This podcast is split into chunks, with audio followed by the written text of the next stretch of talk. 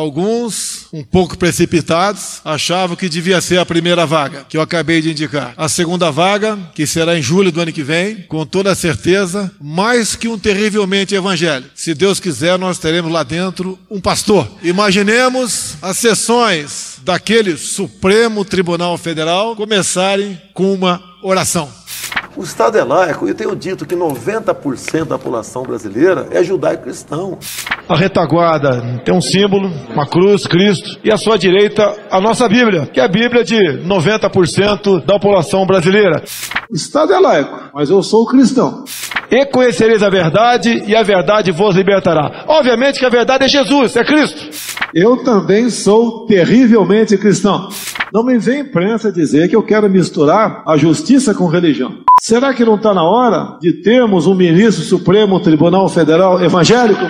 Se querem que eu acolha isso, apresente uma emenda à Constituição e modifique o artigo 226, porque lá está escrito que família é homem e mulher. Como não dá para emendar a Bíblia, eu vou continuar acreditando na família tradicional. Vocês já viram aquelas pessoas que acham que democracia é ditadura da maioria? Essa historinha de Estado laico não! É Estado cristão!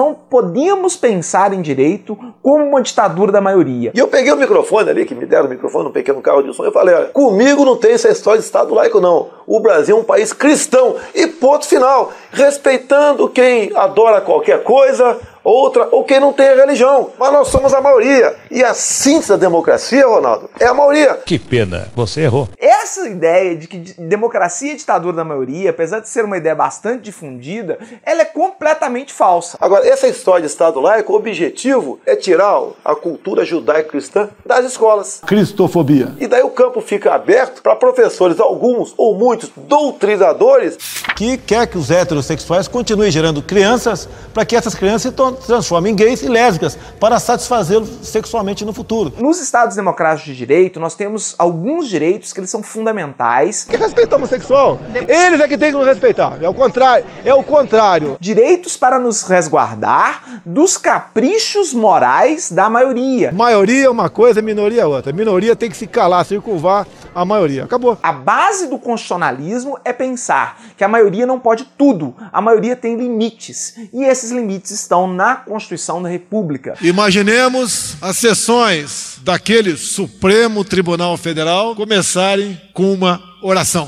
O que nós não podemos é admitir que uma religião venha para cá em nosso meio querer impor a sua vontade pela força. Então, bundão é o Jair, porra. Medo e delírio em Brasília. É uma canalice que vocês fazem. Olá, bem-vindos ao Medo e Delírio em Brasília com as últimas notícias dessa bad trip escrota em que a gente se meteu. Bom dia, boa tarde, boa noite. Por enquanto. Eu sou Cristiano Botafogo e o Medo e Delírio em Brasília, medo e delírio em Brasília.wordpress.com é escrito por Pedro Daltro. Esse é o episódio dias 641, 642 e 643. Bora passar raiva? Bora! Bora! Bora!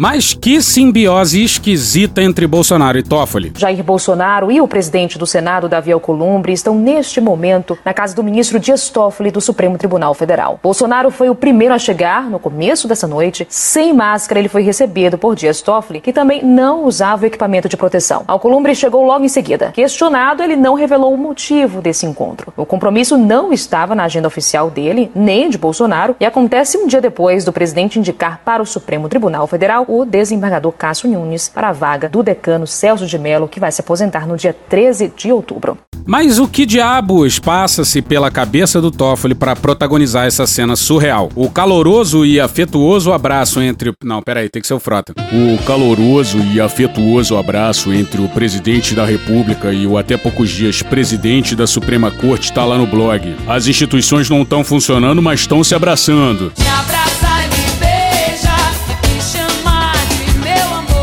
Porra, vai ver que STF quer dizer só uma trepada fortuita. Porra, Frota, aí você tá exagerando também, né? Pega leve, caralho. O que se faz trancafiado para Alexandre de Frota, eu não sei. Bom dia! Em sua casa, Toffoli reuniu de novo Bolsonaro, Alcolumbre e Cássio. Sabe como é que é? Sábado à noite, tudo pode acontecer. Sábado à noite tudo pode mudar. Ricardo Noblar na Veja no dia 5. Bolsonaro ocupou grande parte do seu domingo a oferecer explicações nas redes sociais para seus devotos que não engoliram a nomeação do novo ministro. E daí? Foi lacônico quando outro dos seus seguidores perguntou por que no sábado à noite ele foi à casa do ministro Dias Toffoli do Supremo comer pizza e assistir ao jogo do Palmeiras contra o Ceará. Abre aspas, preciso governar, converso com todos em Brasília. Um abraço, fecha aspas. O presidente do meu partido foi negociar junto com o capeta lá com o Flávio Dino e apoiou o PC do B do Maranhão. Ah, esse PSOL aí é um partido de, de pirocas, tá ok? Petralhada! Gente, silêncio. O Bolsonaro tá descobrindo que presidente não é ditador e que precisa conversar. Cala a boca, não perguntei nada. Quem te viu, quem te vê, hein? Governabilidade é equivalente à corrupção no Brasil. Olha, temos estudado como negociar com o parlamento sem o toma lá da Sem cá. precisar leiloar, Porque se for para fazer o governo. Porque se for para fazer a mesma coisa, eu vou embora, vou cuidar da minha vida. É igual o candidato aqui que fez coligação com N partidos. Caso ele chegue lá, sabe o que vai acontecer? Ele apenas ocuparia a- a- a cadeira do Temer. O resto dos ministérios estariam todos loteados. Ia continuar fazendo exatamente a mesma coisa que fizeram ao longo de 30 anos. O único que pode romper essa barreira, o establishment, a máquina, o sistema, é Jair Bolsonaro. O Brasil deixar que grupos inescrupulosos continuem assaltando a nação, isto é governabilidade? Se isso for go- governabilidade, eu tô fora, vote no outro. Toffoli também precisou se explicar, e as aspas mais loucas desse dia puxadíssimo são dele. Abre aspas, eu sou um cara que gosta de unir as pessoas, que todo mundo se divirta. Ah, é? Confraternizar. Bota, bota um mambo aí, gente! Bota um mambo!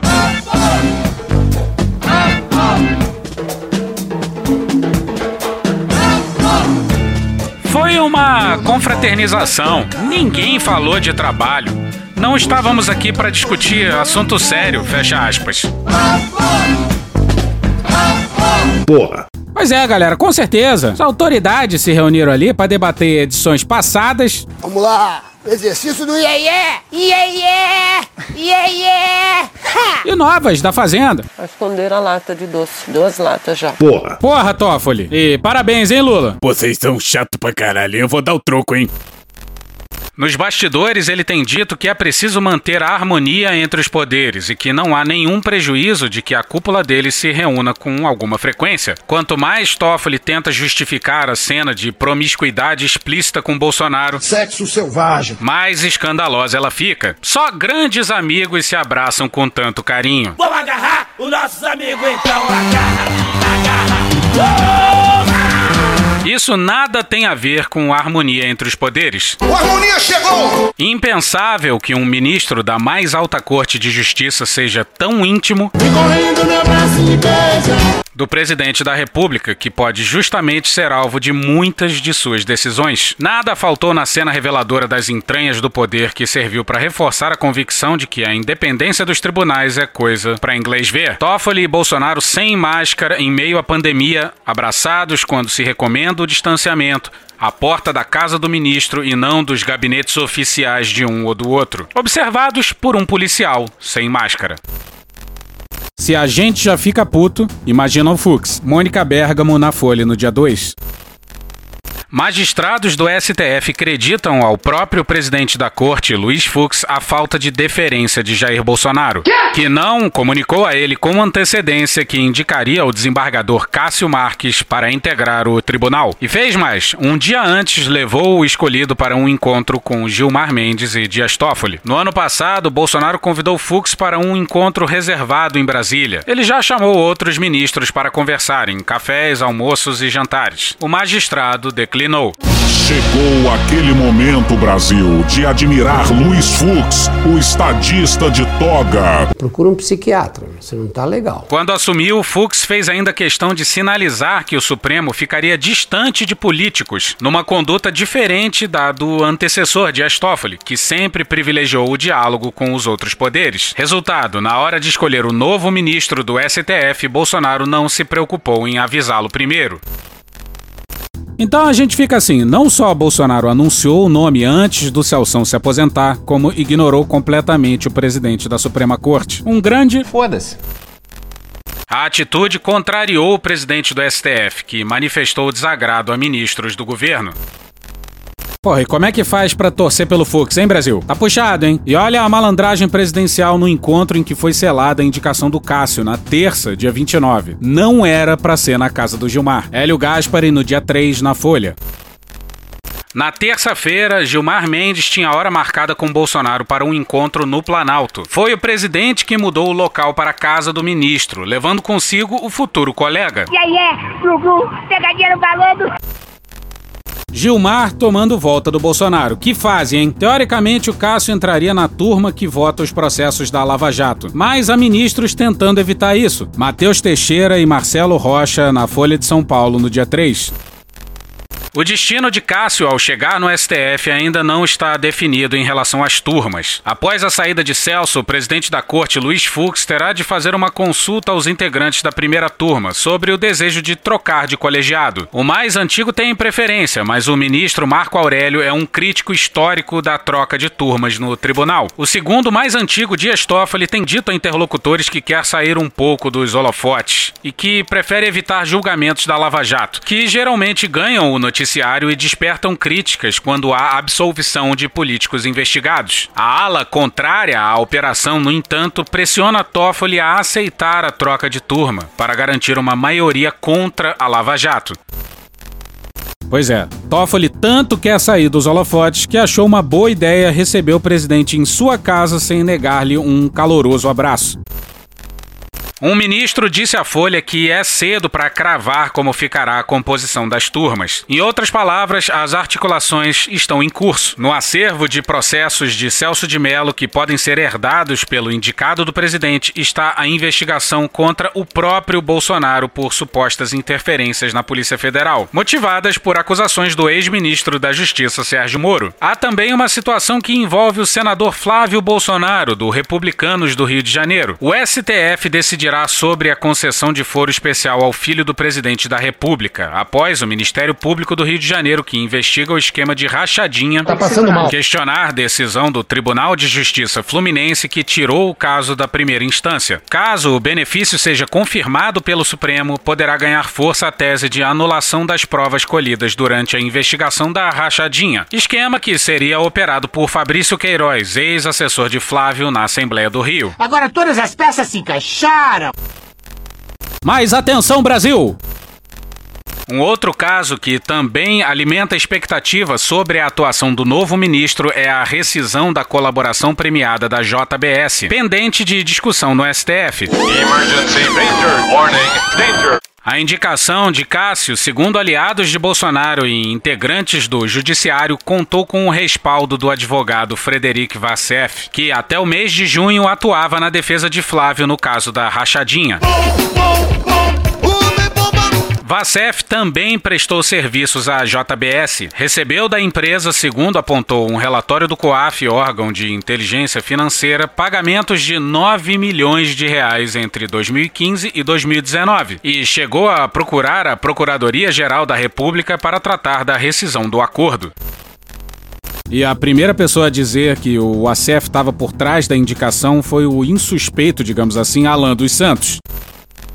Vamos aos fatos. Precisamos responder ou buscar compreender algumas perguntas antes de qualquer conclusão. Número 1. Um, quem é o agente dessa ação concreta do presidente? Até onde se sabe, o ACEF. Número 2. Para quais grupos de interesse Bolsonaro estava dedicado e servindo até essa nomeação? Cristãos, pauta pró-vida e moral. CACs, fim do desarmamento. Empresários, pauta liberal. E por último, um sentimento comum de indignação em respeito à impunidade, anticorrupção, etc. E aqui ele não coloca a pauta liberal como benéfica aos trabalhadores. Que bom que há consenso. Número 3. Qual desses grupos teve influência nessa decisão do presidente? Se nenhum deles, quem sai beneficiado então? Sem responder a essas perguntas, tudo será um mero debate de ideias abstratas que não corresponde à realidade das ações concretas. Só pedir confiança não basta. Ou vocês confiam em mim, eu não confio. E alguém acha que o Bolsonaro pode dizer não ao ACF? O ACF, o homem-bomba? E aí tá explicada a pressa presidencial. Paulo Capelli no Globo no dia 5. O Planalto corre para nomear o desembargador do Tribunal Regional Federal da Segunda Região, Cássio Marques, ministro do Superior Tribunal Federal. O senador Eduardo Gomes, do MDB do Tocantins, líder do governo no Congresso, organizou para essa semana reuniões de Marques com lideranças do Senado, casa a qual compete avalizar o nome indicado pelo presidente Jair Bolsonaro à vaga na mais alta corte do país. O Planalto trabalha para que, tão logo Celso de Mello se aposente, a vaga seja preenchida por Cássio Marques. Uma nomeação rápida pode fazer com que Cássio Marques herde do ministro Celso de Mello, que se aposentará no dia 13, o inquérito que apura se Bolsonaro interferiu na Polícia Federal para proteger familiares e aliados, como acusou o ex-ministro da Justiça Sérgio Moro. Ah, agora eu entendi! Bolsonaro tomou tanta porrada, e boa parte dela está no tópico seguinte, que achou de bom tom antecipar os votos do nome por ele indicado. Carolina Brígido no Globo no dia 4. Em sua conta no Facebook, o presidente Jair Bolsonaro escreveu nesse domingo que o desembargador Cássio Marques, escolhido para ser ministro do Supremo Tribunal Federal, está totalmente alinhado com ele. Segundo o presidente, o juiz é contra o aborto, a favor do porte de armas e defende a família. A mensagem foi uma resposta a um internauta que escreveu, abre aspas, presidente, próxima indicação ao STF indica o Lula, fecha aspas. Na primeira resposta, Bolsonaro explicou que Lula não preenche o requisito de idade para ser nomeado para o Supremo. Filha da puta. Abre aspas, ele tem mais de 65 anos. Estude e se informe antes de acusar as pessoas. Fecha aspas. Em seguida, disse que a escolha de Cássio Marques é completamente sem volta. Abre aspas, Cássio é contra o aborto. Votará contra a DPF 442, caso seja pautada. É pró-armas nos limites da lei, ele é CAC. E defende a família e as pautas econômicas. Quem duvida que aguarde as votações. Resumindo, ele está 100% alinhado comigo. Por isso, a ferrenha campanha para desconstruí-lo. Fecha aspas, escreveu Bolsonaro. Mas olha só isso aqui. Cássia Miranda no BR Político no dia 6. A deputada estadual Janaína Pascoal, do PSL de São Paulo, quer saber qual é a posição do desembargador Cássio Marques sobre o aborto e o infanticídio indígena. Abre aspas, esses temas são muito caros àqueles que enfrentaram tudo e todos para eleger Bolsonaro, fecha aspas, escreveu ela no Twitter. Abre aspas, Bolsonaro disse que garante que Dr. Cássio não é favorável à legalização do aborto. Eu prefiro que Dr. Cássio garanta pessoalmente. Mas aí a Janaína Pascoal se propôs a ler a tese de mestrado do sujeito e comentou o seguinte no Twitter.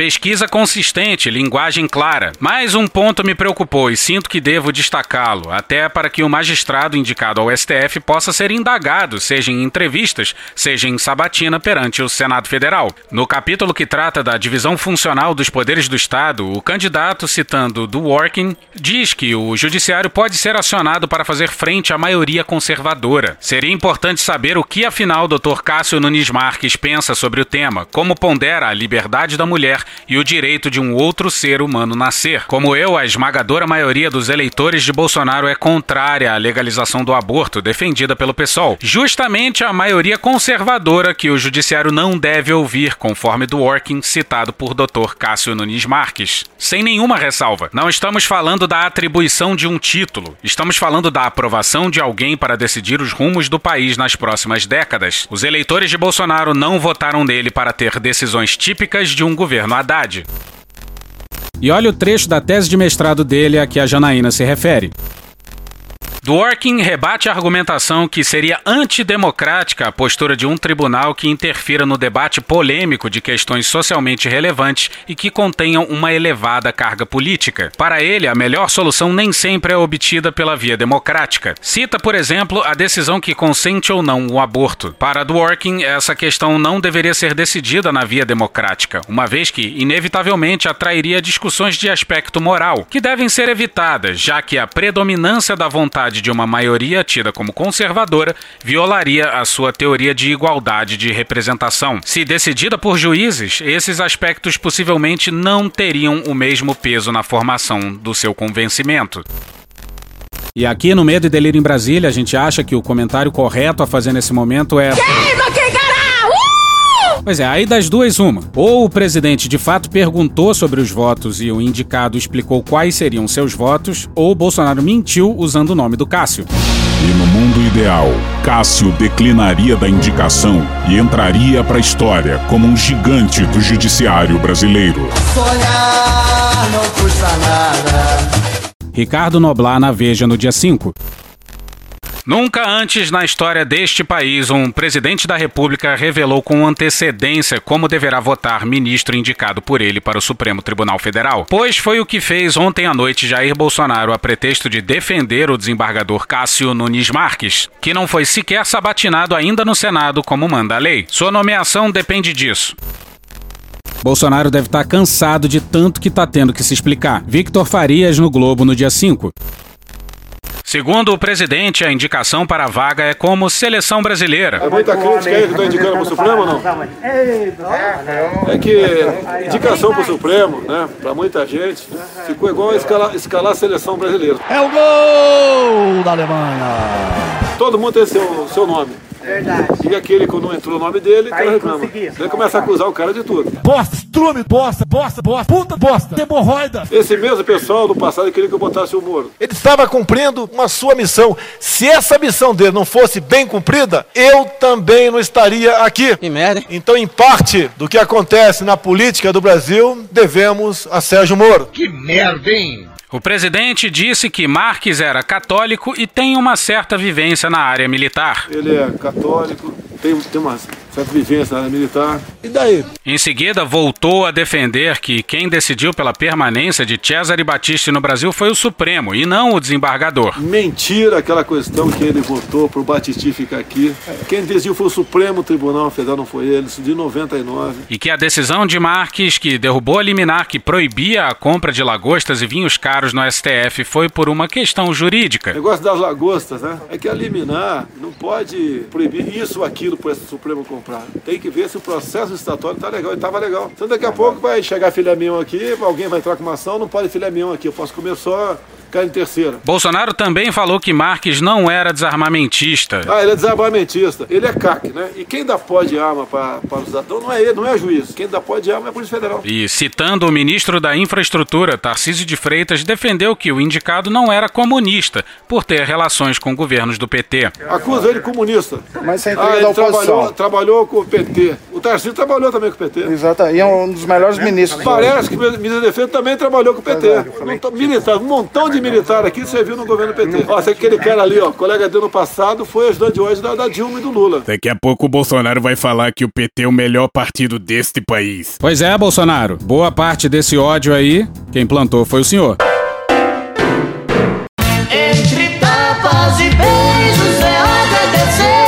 Parte 2. Na sessão da tarde.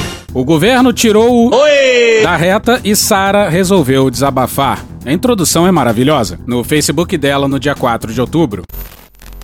Políticos e instituições de mais de 13 países. E, gente, qual a chance desse número não ser 14? Vamos fazer essa crítica aí. Se fosse 13, ela diria 13. Se fosse 15, ela diria 15, porque é número redondo. Se começar a chegar a 16, dado que ela quer fazer volume, não faz sentido falar mais de 13. Tá certa a indignação. Estão me procurando para perguntar o que diabos está acontecendo com Bolsonaro. Por mais que para os brasileiros eu seja uma Zé Ninguém, saindo daqui sou muito respeitada Aham. e prestigiada no cenário político latino-americano.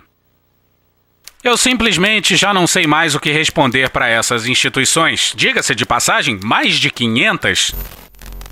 E eu tenho que dizer pra Sara aqui que o Boston Medical Group não conta. Boston Medical Group, líder em saúde sexual masculina. Sexo selvagem. Tanto tenho influência na América Latina que em fevereiro desse ano, membros do Itamaraty me convidaram para reuniões, de modo a tratar de sempre estar alinhada com o discurso do presidente, para não cometer nenhuma gafe ou complicações internacionais. Brasil, Estados Unidos, acima de tudo, Brasil acima de todos.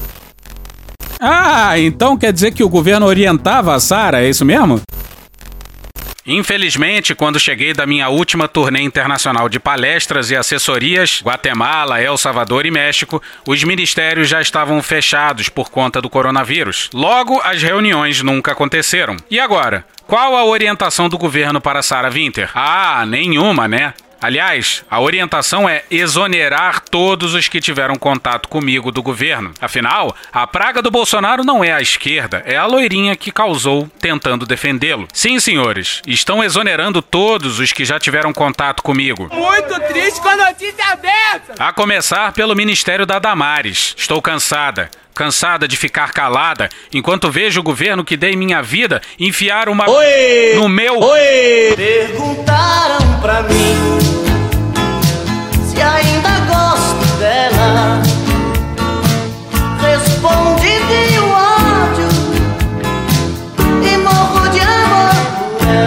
Ah, com esse palavreado aí, é você, ô Lavão? Fica com decoração no cu. Então o que eu posso fazer? Posso mandar você tomar no cu. Damares? Eu sou a filha que Damares abortou. Queima, queima, uh! Tá com pau, ih! Queima,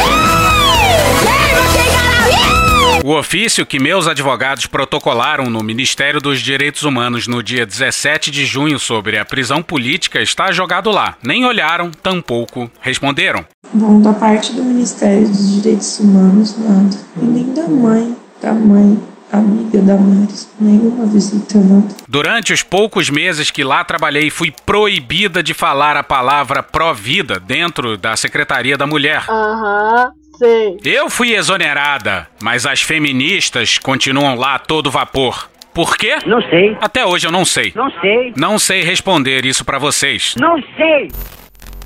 E a resposta tá num tweet do Alan dos Santos criticando a escolha presidencial pro STF. O internauta respondeu questionando se Bolsonaro então não era apenas um fantoche do Foro de São Paulo. E tudo fez sentido? Mas infelizmente Alan disse que isso era desonestidade do Nando Moura. E anos e anos e anos é sempre uma vitamina nova para deixar a manjuba dos velhos nos trinques. Porque tem que ser na porra da hora do almoço que você tá comendo e você tem que pensar em pinto de velho. Volta pro textão de Facebook da Sara. Bolsonaro? Que inveja eu tenho do Toffoli. Ele pelo menos ganhou um abraço do Bolsonaro. É triste, mas é a vida. O que vocês viram no acampamento não foi a ponta do iceberg. Vocês sabiam que General Heleno me convocou ao Planalto pra comer meu. Oi! Ô Heleno, que putaria é essa? Ah, não sei essa mulher maluca! Dizendo que jornalistas da época da Folha, do UOL, estavam mandando e-mails se queixando de que nós, os 300 do Brasil, éramos hostis com eles.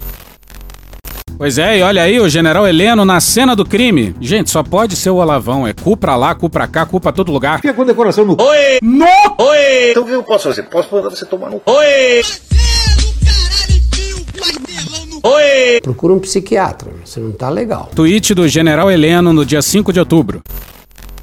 Em maio, recebi Sara Winter e alguns membros dos 300 do Brasil. Travamos um diálogo amistoso, educado e produtivo. O objetivo era aconselhá-los a moderar suas posições e colaborar com a segurança de todos na porta do Alvorada. Não houve qualquer tipo de discórdia, reprimenda ou ameaça. Volta pro textão da Sara. Isso mesmo, queridos. General Heleno me proibiu de gritar com a imprensa, de mandá-los embora, de gritar globolixo. Por quê, né? Coitadinhos dos jornalistas que fodem a vida do Bolsonaro todo dia. Eles precisam trabalhar, dona Sara. Não os incomode mais. Fomos aconselhados por deputados da base aliada a não falar mais um ai do Maia ou do STF. Para não atrapalhar, claro. Quando você luta por algo que você acredita, você está disposta a dar vida, mas quando você vê aquilo que você acredita indo na contramão de tudo aquilo que você luta, você entra em parafuso. Obedecemos. Obedecemos de boca calada às poucas broncas que nos eram dadas. Chegou uma hora que não entendíamos o que estava acontecendo, mas a gente pensava: deixa ele, ele é estrategista. O coordenador, Pois não, meu o senhor. 05 está dormindo. Não reconheço Bolsonaro. Não sei mais quem ele é. O homem que eu decidi entregar meu destino e vida para proteger um legado conservador. Por que estou escrevendo isso? Não sei. Porque não aguento mais. Não aguento mais. Tem horas que eu só queria gritar e gritar e gritar e gritar pra alguém me ajudar. Tanta gente fala que sou infiltrada. Talvez eu devesse virar feminista de novo. Feminista, puta, petista, sei lá. Assim pelo menos eu teria atenção do governo, teria sua estima, teria meus direitos restabelecidos. Mas não existe esse alguém. Tem que resolver os meus problemas. E não tem Bolsonaro pra ajudar. Não tem Damares pra ajudar. Acorda, Bolsonaro. Já tá bom de dar surra em quem gosta de você. Sem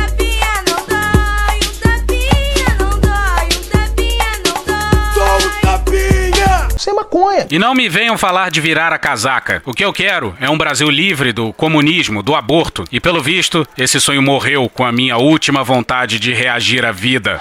Eu disse toda. E aí? Aprendam. Nem no governo Bolsonaro existem direitos humanos para os conservadores. Todos neste salão estão mais burros por terem escutado isso. E é isso. Cristofobia. É isso que vou contar para qualquer um fora do Brasil que me perguntar. Estou vivendo pela vontade de fazer justiça com todos os que estão presos por defender Bolsonaro. Mas não posso mais contar com ele, pois, infelizmente, por estratégia, se tornou parte do establishment. Saudades, Coronel Ustra. O que acaba de dizer foi uma das coisas mais idiotas que já ouvi. OBS, eu não quero atirar no Bolsonaro. Eu quero menos estratégia e mais conservadorismo. Mas passemos ao Olavão, que também tá putaço. Porra! E vão aí algumas frases maravilhosas. Frase número 1. Um. Como administrador público, o Bolsonaro é o mais honesto e eficiente que já tivemos. Como estrategista na luta contra o comunismo, é um fracasso vivo, rodeado de conselheiros ignorantes ou mal intencionados. Porra! Frase número 2. Em Deus devemos confiar mesmo quando ele parece nos abandonar. Mas nenhum homem tem o direito de pedir que confiem nele a esse ponto. Porra! E frase número 3. Presidente, gostamos de você e entendemos as suas dificuldades. Que que é isso, é risada? Mas, por favor, pare de chamar de estratégia o que é mera acomodação forçada a poderes superiores. Alan dos Santos também tá chateado. No dia 4 ele escreveu isso aqui. Falei com o presidente Jair Bolsonaro e repito aqui: conte com o meu apoio e oração, mas estou decepcionado e nunca mentirei para o senhor. Eu fiquei magoado, fiquei. Há pessoas que fingem a decepção para manter cargo ou monetização. Não é o meu caso. A verdade vale mais que isso, bem mais. Meu maior receio é contar com o ovo no cu da galinha. Se o TSE jogou pesado para manter urnas eletrônicas, o que impede uma fraude em 2022? Você tá falando sério? E se Jair Bolsonaro não ganhar em 2022, dois anos passam rápido, mas para muitos está longe demais. Pois é, o TSE teve o brilhante plano de sabotar o Bolsonaro, mas só na campanha de reeleição. É, deixa ele se eleger, depois a gente fode com ele. Ele não perde por esperar, rapaz. Aí no dia 5 o Alan escreveu isso aqui. Não estamos inseridos em embate político, mas um combate espiritual. Essa é a única batalha real que vivemos. O espírito de confusão quer jogar uns contra os outros para que a batalha seja arrefecida. Peçamos a Deus pelo presidente e pelo Brasil. É uma luta espiritual. Aí o Josias Teófilo, o cineasta que fez o filme do Olavão, escreveu o seguinte no dia 4 no Twitter. Se o nome de Cássio Nunes fosse defensável, os filhos de Bolsonaro o estariam defendendo. Caralho, o maluco é brabo. Tá aí um bom ponto, hein? Alguém se lembra de algum filho do presidente defendendo Cássio? A única coisa que a gente encontrou foi o Carlos Bolsonaro rebatendo a Janaína. Abre aspas, seu queridinho biografado em uma tese relativizou o aborto, fecha aspas. Joana Cunha e Mariana Grazini na coluna Painel SA da Folha de São Paulo no dia 2. A indicação de Cássio Nunes Marques por Bolsonaro ao Supremo Tribunal Federal não desagrada só uma ala dos bolsonaristas de rede social. O nome do juiz federal também aborrece parte do empresariado que ainda apoia o governo. A avaliação é que uma escolha influenciada por Flávio Bolsonaro, filho do presidente, e Ciro Nogueira, líder do Centrão, sinaliza aparelhamento da cúpula do judiciário, o que gera insegurança jurídica ao investidor e piora a imagem de governança. O Brasil é o país aparelhado. O Constantino fora de contexto tá certo. Mas quem poderia imaginar que um presidente que passou décadas no centrão faria isso, né? Quem poderia imaginar que um sujeito razoável e equilibrado como Bolsonaro aumentaria o risco jurídico? A luz negra de um destino cruel. Que destino faceiro, hein? Gabriel Kanner, presidente do grupo de empresários Brasil 200, apoiador de Bolsonaro, diz que não foi uma boa indicação. Abre aspas, ele deveria ter se inspirado no Trump, que recentemente indicou a Amy Barrett para a Suprema Corte dos Estados Unidos, uma mulher alinhada aos valores que ele representa. Aqui não foi o que vimos, fecha aspas, afirmou. A inspiração do sujeito. E, para desespero de seus fãs, Bolsonaro hoje ainda posou com o Maia e sem o Guedes. Se fodeu. Victor Farias no Globo no dia 5. O presidente Jair Bolsonaro defendeu nesta segunda-feira seus encontros com autoridades do Legislativo e do Judiciário, criticadas por parte de seus apoiadores. No sábado, o presidente se reuniu com o ministro Dias Toffoli, ex-presidente do Supremo Tribunal Federal, e na manhã de hoje com o presidente da Câmara, Rodrigo Maia, do DEM do Rio de Janeiro. A declaração foi dada a apoiadores no Palácio da Alvorada quando um deles questionou se era difícil governar com o STF. Foi assaltado. É difícil governado com o STF, né? Não, não entra no detalhe, não entra no detalhe. É um, é um poder que eu tenho, eu respeito, respeito. Tive, tive, com quem eu tomei café agora, quem sabe? Rodrigo Maia. Rodrigo Maia. E daí? Tô errado? Não. Quem é que faz a pauta na Câmara? Então, hoje, hoje não digo, talvez amanhã eu vou sancionar com ele, junto com ele e com o Alcolumbre a mudança no, no Código de Trânsito, que aumentou a validade da carteira de motorista para 10 anos e passou de 20 para 40 pontos para perder a carteira. Isso aí? é fazer política, é, é- é o certo. E Bolsonaro tá como? E sabe quem convenceu o governo, pelo menos por enquanto, né, a aceitar o seu tão amado teto, Guedes? O Maia, Manuel Ventura no Globo no dia 5. O senador Márcio Bitar, do MDB do Acre, disse nesta segunda-feira, ao lado do ministro da Economia Paulo Guedes, que a proposta para o Renda Cidadã irá respeitar o teto de gastos. O parlamentar é relator do programa social que o governo desenha para substituir o Bolsa Família. Abre aspas. Todos nós temos uma responsabilidade e compromisso de fazer o Brasil retomar a economia e a agenda que foi vitoriosa em 2018, que é uma agenda que claramente aponta para a austeridade fiscal e para a diminuição do gigantismo estatal e da diminuição da intervenção estatal na economia. Fecha aspas, disse Bitar após se reunir com Guedes. E hoje ficamos por aqui. Veja mais, muito mais em medo em Brasília.wordpress.com, o blog escrito por Pedro Daltro. Contribua com a nossa campanha de financiamento coletivo. É só procurar por Medo e Delírio em Brasília no PicPay ou ir no apoia.se barra Medo e Delírio. Porra, doação ao caralho, porra. Não tem nem dinheiro pra me comprar um jogo de videogame, morou, cara? Pingando um capilé lá, vocês ajudam a gente a manter essa bagunça aqui. Assine o nosso feed no seu agregador de podcast favorito, escreve pra gente no Medo e Delírio em Brasília podcast arroba gmail.com ou nas redes sociais. Eu sou Cristiano Botafogo, um grande abraço e até a próxima. Bora passar a raiva junto? Bora.